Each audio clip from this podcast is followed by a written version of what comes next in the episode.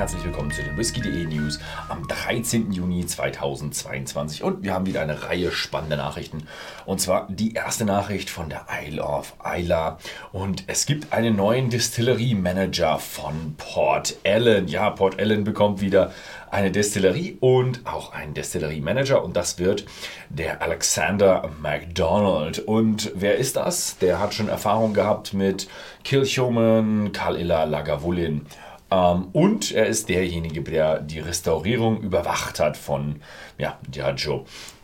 Und damit ist er eigentlich auch der qualifizierteste für diesen Job. Und ja, viel Glück.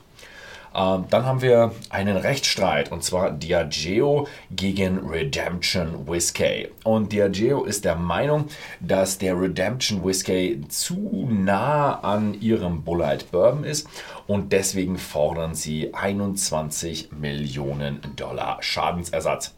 Es gab auch schon ein Urteil. Am 2. Juni wurde diese Behauptung von einem Gericht in den USA zurückgewiesen. Aber Diageo geht in Revision und sie wollen ähm, ja, weiterhin den Schadensersatz und auch noch eine einstweilige Verfügung, dass nicht mehr weiter verkauft wird mit dem kopierten Design. Ja, wir werden sehen, wie das Ganze weitergeht, ob sie diesmal erfolgreich werden oder ob das Ganze abgewiesen wird. Dann haben wir noch eine, Nachricht für wieder aus dem regenerativen Geschichten. Die Art Go On Distillery, das ist ja eine der Brennerei, die möchte bis 2023, äh, 2030 möchte sie klimaneutral werden und jetzt äh, haben sie im Zusammenschluss mit der Harriet Watt University ähm, wollen sie entwickeln CO2-reduzierende Technologien entwickeln, um kleineren Brennereien zu helfen. Also da geht es darum, dass man auch ja, mit niedrigen finanziellen Mitteln dort äh, energieeffizienter arbeiten kann, beziehungsweise dass auch viele werden wahrscheinlich so ausgelegt sein, durch Energieeffizient kann man sicher auch Kosten sparen und gleichzeitig CO2 sparen. Dann werden sicher sehr viele Brennereien aufspringen, denn ja, das will man immer machen.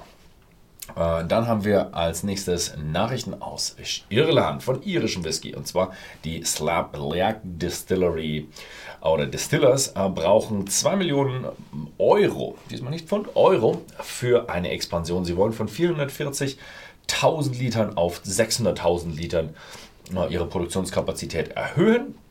Und das wollen sie durch Crowdfunding machen. Ihre ja, Schwesterdestillerie, die Ardara Distillery, hat bereits durch Crowdfunding im Juli 2022 1,5 Millionen Euro gesammelt. Und ja, die gehören zusammen. Und ja, ich kann mir vorstellen, dass es auch was wird, weil ja, sie haben es schon mal erfolgreich gemacht.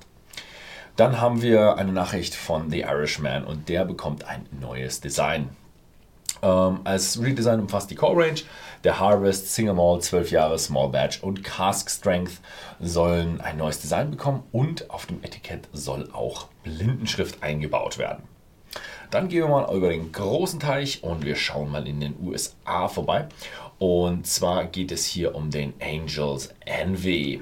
Und die äh, bauen oder erweitern ihr Besucherzentrum. 8,2 Millionen Dollar soll das Ganze kosten, durch, äh, finanziert durch Bacardi, also dem Mutterkonzern.